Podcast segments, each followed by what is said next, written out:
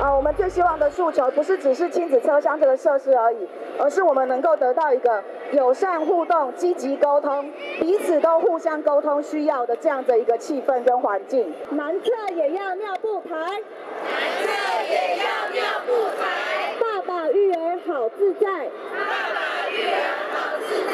亲子出门是权利，亲子出门是权利。拒绝歧视与敌意。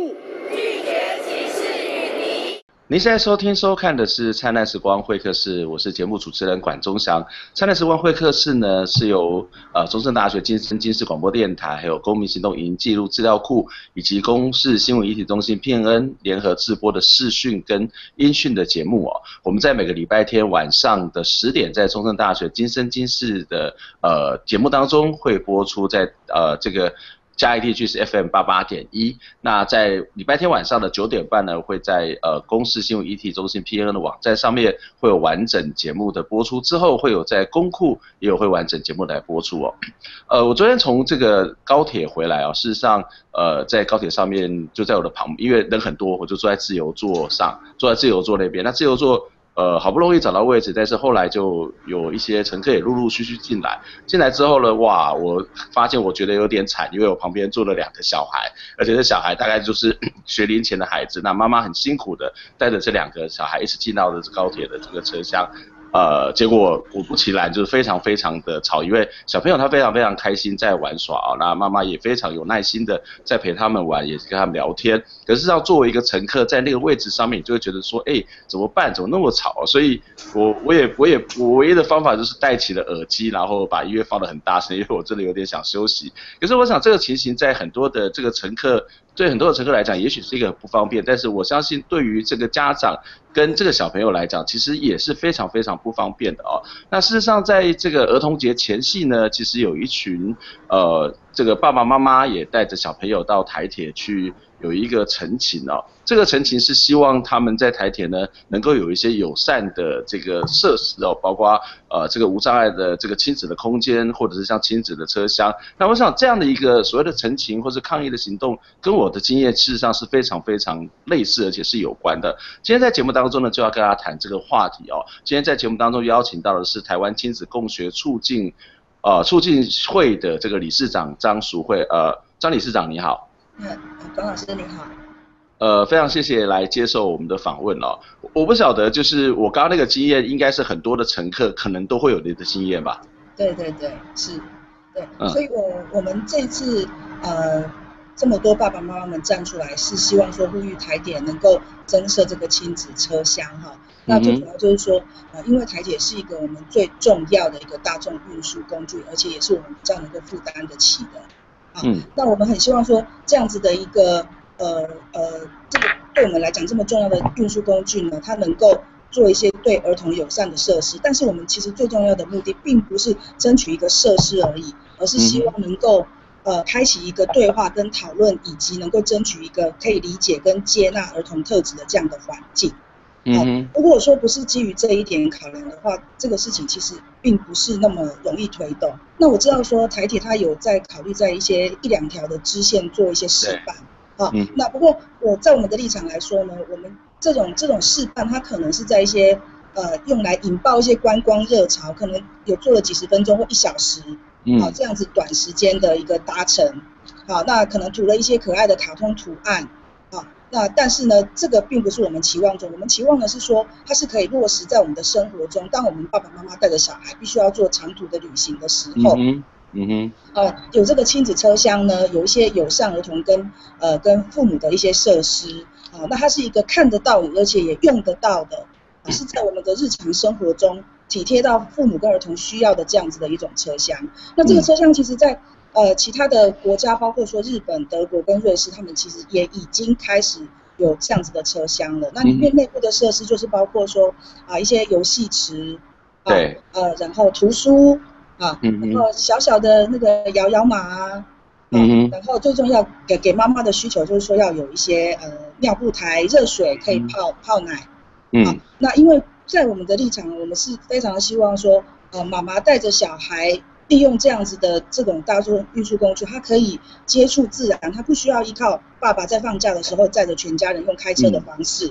嗯、那我们鼓励亲子自助自主的旅行，啊，台很多的沿线呢都是有很丰富的文史自然。对。那我们如果能够大大的增加呃爸爸妈妈们去使用这样子的车厢的话，那其实。呃，对于我们整个孩子接触自然跟认识台湾，啊、呃，这是非常、嗯、非常多的帮助。嗯，我想呃，也许可以在一开始的时候，我们再回到那个亲子车厢的这个概念上面了、哦。那刚刚理事长大概也稍微介绍个亲子车厢的一些设施，可不可以请你再仔细的讲一下，为什么需要呃这个亲子车厢里面到底应该会有什么样的东西？而有了这些这个亲子车厢的这些所谓的设施之后，对一般的儿童，对一般的家长来讲，它的便利性又是什么呢？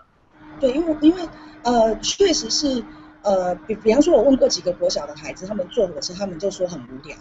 那我就说，那为什么很无聊？他就说，我说你们可以走来走去啊，看风景啊。啊，他就说，呃，不能走动啊，然后也不能够也不能够笑啊玩啊，那这样子呢就会被吵，会打扰到别人。嗯哼。那我就说，那玩玩对你们来说很重要吗？嗯。他们就说很重要啊。好，那其实事实上对我们来讲，我们也知道，对孩子来说呢，玩其实就是学习的一个部一部分。那儿童他其实就是跟我们成人不一样的，他有一些特殊的特质，他比较不受拘束，然后他比较有许多的创造力，他比较不耐久坐。那这个是他的一种特征，就很像呃，就说我们今天有一个重要的话题，就是说儿童的需求在我们的公共场所里有没有被隐形了？儿童这样子的一种生物。他有没有在我们的生活中变成是一种配合跟附属于大人的这种状态来来存在？嗯、啊，那他这种不同，如果我们觉得他跟我们是不同特质的，我们就会在很多的设施上面依据他们的需求来做考量。就就像有些成人的个性，有的是很活泼的，有的是很内敛的，好、啊，然后不同的国家的民族的民族性也不同，儿童就很明显跟我们是不一样的。好、啊，那我们可以，他们就是没有办法在长途的过程里面等待这么久，这种久坐的情况，嗯，那所以我们给他一个去处，不是说我们有了这个亲子车厢，然后我们就把孩子赶到那个车厢去，啊，就像我们现在如果我们给妈妈们有一个呃哺乳室，啊，那可是不代表说，哎，有这个哺乳室呢，他就不能够在公共场所的的地方哺哺育他的幼儿。嗯，我们是增加一个选项，让这些亲子可以有一个地方去，是符合他的特质、他的需求的。所以，他整个的根本的思想是说，我们整个社会是不是我们能够考虑、理解跟多一点接纳儿童的跟我们不一样的这个特质，多一点理解。那像刚刚老师提到说。呃，在车厢上，假设我其实是需要休息，那我被这些孩子干扰嘛，哈，那这个是一个很具体的一个情况。那这个部分我们想说，就是秉持一种友善互动，然后积极沟通的这样子的心情，就是说，我们先不要呃动怒啊，先不要假设说这个妈妈他们没有在教小孩，或者是他教的不好，啊，事实上，呃，其实父母啊。再也没有一个工作像父母这样子不眠不休的没有喘息的时间。嗯。那他在大众的运输工具上面，他其实自己可能很多时候也是累的。那如果说他愿意坚持一种好的态态度来跟孩子应对，他接纳他的一些特质，那他不是说，哎，你乖乖坐好，用一种命令式的方式要求他服从。他愿意理解他可能会无聊的这样，他就要使出浑身解数去应应对他。对，嗯。啊，所以他。我们的妈妈，像我们亲子共学，我们的妈妈，我们都是在练习不打不骂、不威胁、不恐吓这样的教育主张。嗯。那所以他就要常常都要带很多故事书、游戏，然后把小时候所有玩过的各种猜谜、猜拳的游戏全部用上，然后陪孩子玩之外呢，也还要在他们大声的时候提醒他们，他们玩得开心嘛，啊，开心他就不会去做一些其他的。呃，比较不当的，一直去拉窗帘啊，等等这样子的游戏，那我们就陪他游戏，然后他玩得开心的时候，要提醒他要尊重别人。那我们愿意为孩子这样做，但是有可能很长的时间，有时候不一定都能做到。那我们只是想要提醒说，呃，我们周遭的人是不是呃能够用一种先不要带着评价啊，然后先多一点的体贴。那如果我们觉得被干扰，觉得有困扰的时候呢，我们就一句。一句关心跟一句提醒，然后我们来也等于是鼓励这些爸爸妈妈跟孩子温和的说理。嗯，那要不然其实呢，这周遭的这种眼光呢，它很容易形成一个非常直接、很重大的压力加在父母的身上。那他直接对待孩子那边下去的态度呢，就是给他更不好的脸色、更多的命令跟呃更多的拒绝。好，那我觉得这这是希望说我们整个可以有一个友善亲子的这种气氛，这是这个车厢最重要的一个背景，而并不是说我们想要这个设施。嗯，我我想这是一个还蛮重要，而且是一个蛮蛮蛮需要去再进一步的去思考的一个观念哦。就是说，简单来讲，就是说，一般的车厢它是一个公共空间，而在这个公共空间里面，它可能会有自己的一个公共空间的规范。可是幼儿或是儿童或是亲子之间，他们所需要的这种所谓的空间的感觉，或是设施，甚至在里面活动的方式，事实上它。很容易受到这个空间的规范，例如说叫做安静，给整个压抑住，或者是给限制住，所以他就会回过头来，我们就会说啊，你看吧，这个妈妈、这个爸爸是怎么教，这个小孩这么怎么会这么没有家教？然后呢，可能甚至会直接回过头来骂那个小孩。这个其实是让这个小孩的在成长的过程当中，呃，不止这个小孩他们在成长过程中会受到影响，甚至连整个空间的这种所谓的舒适或者是这个安静的状况也会受到影响嘛。对，所以如果说我们愿意理解接纳他的这个情况的话，我们一一个一个适当的提醒，那其实我们就是要练习说，愿意信任小孩跟愿意信任小孩可以讲道理，我们就要养成用命令的方式，我们就要跟他慢慢说，然后让他练习。但是另外一个，如果是真的是时间太长的话，他们其实需要有一个去处，他可以去玩，他可以去呃那边活动，是比较属于呃，这就是一个他的隐性特质啊，就是我们可以看得到说。呃，我们可能在公共场所，我们并没有其他的事情在做，然后我们呃可能是需要休息，这是我们可以接受的一种特质，一种呃一种显性的需要。对。那但是幼儿呢，跟亲子呢，他们可能有一些隐性的需要。啊，那那些已经的需要，他就需要那个整个空间的设计呢，能够配合他像这样子的需求的。嗯哼，也也就是说，在实物上面，他可能会设计一个这个空间，而这个空间是亲子他可以去做，但是呃，有点像它就是一个一个设施，但是它不一定是只能够坐在那边的意思嘛。啊，是这样子，对对，他就他他在这边如果是坐不住，他可以去那边喘息一下啊，嗯、呃，或者是他就。一直，他如果说那个座位他可以一直的在那边是很好，可是我们知道，相信经费有时候不一定这么充裕。对。啊，那那我我而且除了亲子车厢之外，我们成年人在很多的时候，我们也必须要在各个公共场所跟孩子共处。嗯哼。所以其实他还是一个一个态度。跟理解、接纳的这样子的心情，跟我们对待亲子，我们知道父母教养孩子，他有很大的责任，这个也是他自己需要必须要承担的。那一个愿意好好的接纳孩子特质，他其实需要加倍的功夫，啊，来对待这些孩子。那我们是不是愿意给这些爸爸妈妈多一点的支持？嗯，但是会有一种说法，就是说，例如说好了，不管是在特别是华东地区啊，泰鲁格号啊这些所谓的呃，特别是华东地区的这些列车，事实上常常我们就已经一票难求了，可是还要再去加挂一个车厢，这不会对台铁造成一个在这个所谓的经济上面的负担吗？或许也有人会认为说，这个事情其实是你们家自己的教养的问题，为什么要用所谓的公共的这种资源去设立一个这样的车厢呢？你怎么看这样的一种现象，这种说法呢？这就是说，我们我国家对这种幼儿的这种特质，我们是希望他在公共场所隐形吗？如果我们说正视他的存在的话，那我们编列一些呃经费，在经费的分配上面，我们给他一些，至少你先有一个车厢，他可以去那边喘息、喘喘走，坐的不住的时候过去那边玩一玩，他都会有很大的帮忙。我觉得时间进度不了这件事情是交通部跟台铁他那边需要去做研拟的。那我们是希望说，是有一个这样子的。呃，一种态度，其实真正的根深蒂固，它真的不是预算的问题，是我们愿不愿意接纳的问题。比方说，在高雄的市立图书馆的这个总馆，它新落成，是一个非常呃没非常可以当做观光点的地方，所以它开张的时候，很多人就去嘛。那我们的我们的亲子共学的妈妈们呢，他们就带着孩子去这个这个总馆，那就发现他们就贴了一个告示说。呃七呃七岁以下的小孩呢，呃就为了提升这个阅读的品质啊，提高这个服务，所以呃七岁的孩子不能够进入三三楼以上的楼层。嗯哼。啊，那那这个就很明显的，它其实是一种排拒的态度，而且其实已经是带着有歧视了。嗯嗯。是假设说孩子是没有办法自我控制，而且没有办法尊重别人。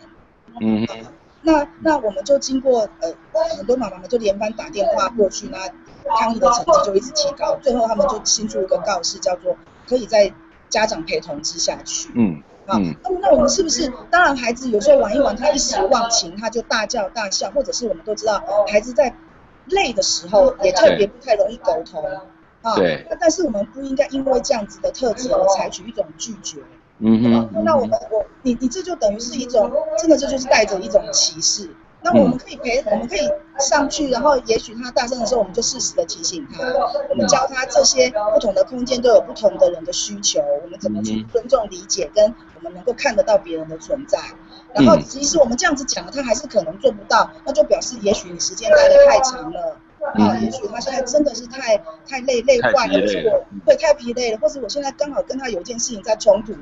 对，啊，我们之间谈不拢，我们亲子之间现在有一点紧张，然后也会形成比较没办法沟通的状态。啊，嗯、那那这个时候我们就再带下来，可是是不是不应当说在一开始的时候就设定你是不能够到的？嗯嗯，这是蛮有意思的。这其实人跟人之间，特别是所谓的成人跟小孩之间，或是公共跟私人之间，它有非常多的假设。我们假设小孩一定会怎么样，或者小孩假假设小孩一定不会怎么样。可事实上，这些假设是不是对的？就像刚刚呃理事长讲，它是一个非常重要的一个观念的问题哦。我们先休息一下，我们待会回过头来谈到，除了这个所谓的亲子的这个车厢之外，事实上在整个台湾的公共设施当中的无障碍设施也是非常非常重要的。我们先休息一下。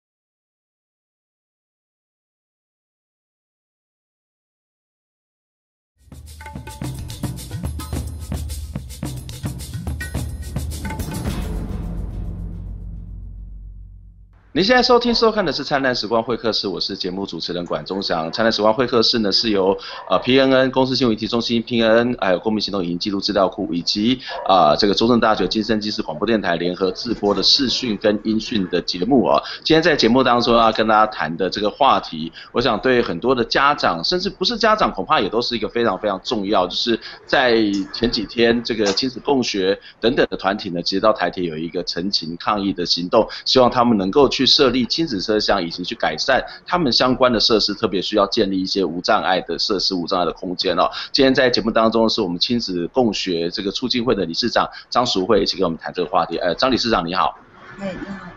我们在前一段当中谈到的这个有关亲子车厢，我们也提到，这不是一个什么经费预算这些问题，它事实上跟涉及到很多的观念，跟这个成人怎么看小孩，或者是他有什么样一个假设之间的关系，而且。回到一个从一个小孩的成长的过程当中，一种所谓尊重不同个体差异的过程当中，这个亲子车厢事实上是有它设立的必要。从另外一个角度啊、你们在当天有提出了另外一个诉求，就是希望能够去改善这个台铁的无障碍设施。可是不是台铁本身就有一些无障碍设施的吗？这些无障碍设施现在在使用起来，对于所谓的亲子有什么样的不方便的地方吗？为什么你们觉得这些无障碍设施还要再去改善加强的地方呢？呃，其实事实上有很多的车站呢，它的那个升降梯，呃，其实是非常缺乏的。嗯。好、呃，这是其中的之其中之一，就是有些可能大站它才有这个升降梯。嗯。那那其他小站其实没有，但是事实上很多小站呢，它其实可能是有非常丰富的文史，我们其实是很适合带着孩子去去去那边学习。嗯。嗯那另外呢，一个比较大的问题是说，呃，它的月台跟车厢之间的间隙是蛮大的。嗯。啊，然后呢，它的楼梯每一个车厢的那个呃月车厢的要进入的那个入口呢，都是有一个阶梯的。嗯哼。啊，然后它的车门是狭窄的。对。那如果说我们是坐的这个要去搭火车的话呢，呃，如果没有一个人从上头车子那边呢帮我拉上去，其实我是没有办法把它抬上去。嗯哼嗯哼嗯。那因为带着孩子的妈妈呢，你就知道了，那个车子娃娃车旁边啊，同时是载货的。它有水啊、尿布包啊，各种勾了勾了很多的东西，勾了很多东西，那那个门就是塞不进去，所以呢，你就必须要在当下呢，立刻，也许你怀里有一个娃娃车上有一个，然后你呢，立刻要把那些塑胶袋什么全部都拎在手上，那你就没有手去推那个娃娃车了。嗯哼。即使说我们的站务人员呢，他们现在有个变通的方式，如果我们告诉他我们在这个车厢要做的话，他会拿一个斜板来帮我们架上去，就解决那个楼梯的部分。嗯、啊。但是我们的这些挂垂挂的这些东西这么多呢，几乎你一个人是没有办法去完成的，嗯、要有一个人从上面帮你拉抬。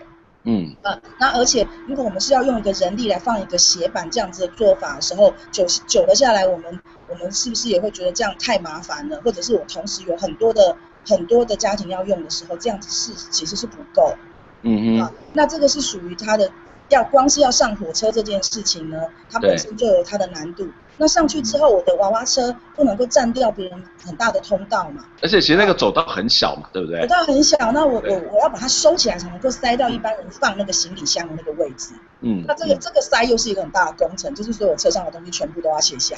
对。那卸下之后要摆在哪里？然后最后我要在紧急的时间之内呢，把娃娃车打开放下去，把所有的东西都挂上去。然后那时候可能已经车子要发动的声音已经响起来了，嗯哼，哦，所以这个这个是就是非常的不方便。那、嗯、那如果说孩子呢要要要呃更换尿布的话，那现在我们知道说呃普悠马号有亲子厕所，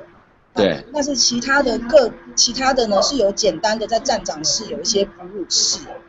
啊，那其他更更加小的呢？亲子厕所呢，目前是是没有的。那我们如果带着孩子要上厕所的话，有没有地方可以勾啊。你要尿布要怎么要勾在哪里？嗯哼。然后我我带着一个，然后这么那个车子是会开的，会紧张，我都很怕会摔倒。对。所以它空间又非常狭小，所以它整个都是形，就是我们妈妈就形容说，我简直是像在参加一个无障碍的比赛。嗯嗯，哦，那我就要克服很多的难关，而且那个精神的压力会非常非常的大，因为精神的压力非常大。其实当你要上车厢之后，我们刚刚谈到那个走道是很小，但是如果你的位置又刚好是在这些座椅的中间的话，那你你怎么进得去呢？其实我在想说，哇，这是一件很可怕的事情，特别是呃，如果像自由座也好，或者是像一些不要讲自由座了，就是说一般的过年期间或者假期间台铁都是塞满的人，那这个这个妈妈怎么坐到那个位置，或是要去上厕所，她不是很麻烦吗？是，然后你一犹豫呢，你就堵住了通道了。嗯，啊，所以那个精神的压力也是，就是来自于这边，就大家也都想要急着赶快去找自己的位置。嗯哼，啊，所以这个东西就是有蛮蛮多的压力。那你两个小孩，你可能要把一个抱过去，嗯、另一个要可能是暂时的坐在在娃娃车上，那谁要顾着他？嗯哼，所以这其实我们整个亲子的外出呢，特别是这种幼儿的阶段，我们真的会需要社会的支持。嗯，那、啊、其实我我其实也我我们的经验也是说，大部分的呃看到这样子的情况呢，帮忙推一下，其实是蛮多的。嗯，啊，那只是说那整个的空间上，如果更多的设计，更多的友善，我们的心情上负荷比较小，爸爸妈妈教养小孩的压力小一点呢，啊，资源的多一点呢，我们就比较有机会提供好一点的品质给孩子。说真的，你要跟孩子耐心的说话。如果你在一个很大的精神压力之下，你不太容易跟他好好的沟通跟表达。说不定他现在看到了一个什么很有趣的，被这个门吸引了。对。啊，那这些都是他要学习的过程，我们很值得介绍给他，带他去按按看那个按钮，这些都是他认识世界的非常好的一种方式。那如果如果我们整个更友善的话，那我们。更能够给孩子好的教育，更来更能够尊重，跟孩子好好说，多一些耐心，跟我们、嗯、我们跟他沟通，我们跟他想法的差距，嗯，那这些都是要有心情，要有时间。对对，对，这个我我们可以看到，假设刚刚谈的亲子车厢，也许就可以解决这个问题。但是如果比较简单的解决方法，是不是在这个台铁每个车厢入口，它只要拆掉一排或是两排的座椅，那把它设计成为一个相对之下比较开放的，那这样子。就也不用把娃娃车收起来折叠起来，那大人也可以坐在那个位置，不是一个相对比较容易的做法吗？对，其实我们大家都说提到预算的问题，但是其实会影响几个座位啦。嗯。好、哦，那很快的做改善，其实是是容易做到的。对。嗯。嗯哼，那除了我们刚刚谈到了厕所的这个问题之外，事实上台铁还有什么样的在整个车厢里面的设施是需要改善？例如说，呃，在男性的厕所当中，基本上来讲它是不会有这个换尿布的平台嘛？这个是不是也需要再再把它加装上去的呢？对，因为呃，这其实就是整个公共场所的呃设施的问题哈。就比方说，我们有呃爸爸呃爸爸他带着女儿，我就见过这样子，爸爸带着女儿去去去上厕所，他就只告诉女儿说，你不能够进到这个男厕，所以你要自己去上厕所。嗯。啊，那孩子就在里面就哭了。嗯，嗯啊，那就换妈妈带儿子也是一样的情形。对。所以，所以呃，有这个让爸爸那边呢也有增设尿布台，这是对爸爸来说是呃呃，爸爸那边也有亲子厕所，然后也有尿布台，他非常的鼓励我们爸爸呢，呃，能够带我们的孩子出游，而且鼓励爸爸担任一个这个这个亲子的角色，可以扮演的很有成就感，然后很乐于去扮演这个这个角色啊。那那包括说厕所里面呢，呃。不是说有亲子厕所就很适用，比方说里面是不是有大小马桶？嗯、呃，那个小马桶呢，呃，要有，其实有一个很简单就可以马上有改善，就是如果你没有办法有大小马桶的话，那你放一个那个小朋友用的那种马桶座。嗯。就像我们家里有幼儿的，我们都知道，我们在家里要买一个马桶座，孩子就不会掉下去嘛。好，那我们有一个这个马桶座，也可以立刻的让孩子是很方便的，可以自己去上厕所。嗯哼，嗯哼，在台湾的公共设施当中，除了台铁这部分是需要再做一些改善，或是做一些这种调整之外，在你们的经验当中，台湾的其他的公共设施，不管是在高铁或是机场，或是其他的像高雄有很多的渡轮，或是你刚刚谈到的像这个图书馆里面这些公共的地方，这些设施都是完善的吗？嗯，呃，比方说我们就如果是。我我呃，像像捷运站，我知道它是里面本来就没有上厕所的空间，那它可能在站的部分，它是有这个哺乳室，有进的厕所，我觉得是有全面慢慢的在进步啊。那比但是呢，如果说比方说呃呃客运好了啊，我们就曾经说我们要去坐火车，然后换一个竹东客运啊，那一样啊，客运呃娃娃车要怎么样上这个客运呢？我那个麻烦呢。对啊，但是那那那那。那它是不是有有的是有行李箱的？嗯好，那有行李箱一样就是刚刚的问题嘛，就是说我要把孩子抱着，然后所有东西都提在手上，然后娃娃车塞进去啊。嗯。那塞进去的过程里面呢，我们是不是能够得到有很耐心的愿意这样子对待？嗯哼，嗯哼。如果我们可以有这个信心说，哎，我们这个是被鼓励的，然后他主动来问我们，你们需不需要这个帮忙，然后帮我们折起来放进去。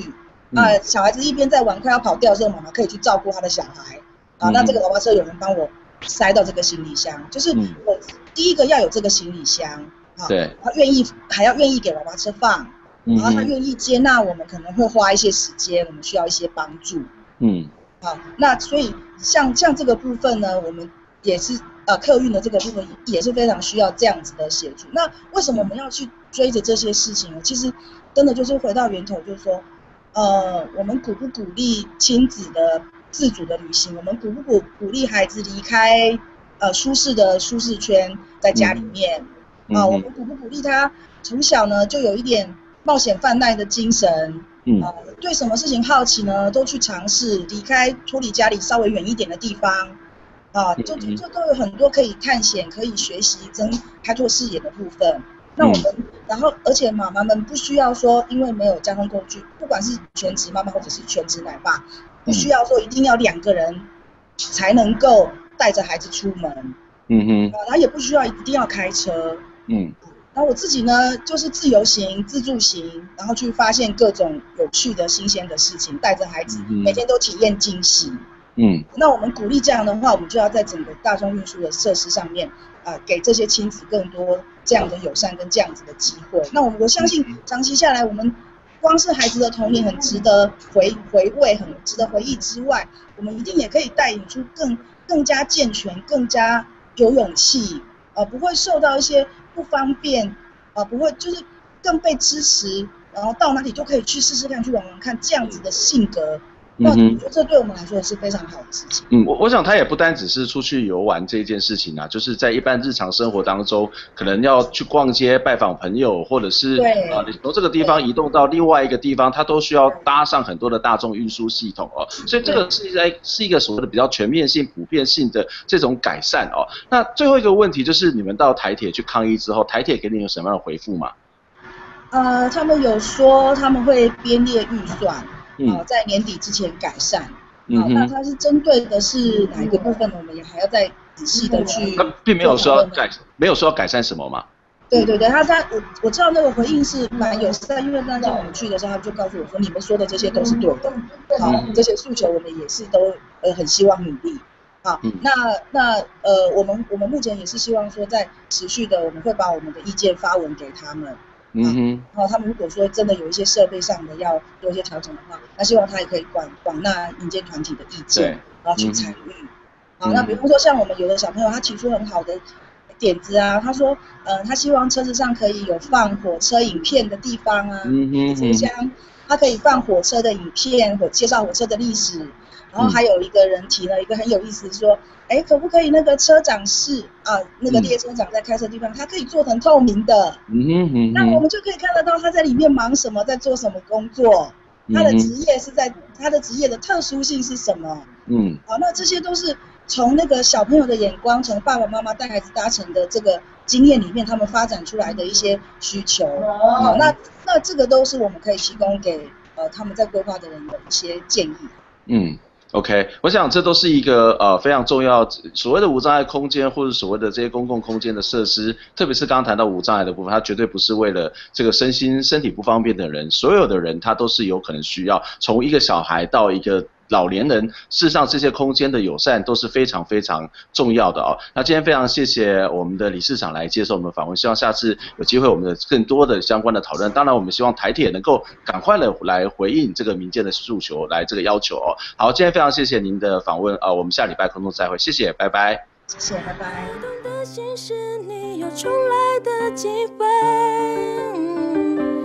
我的爱会给起头，感受生命。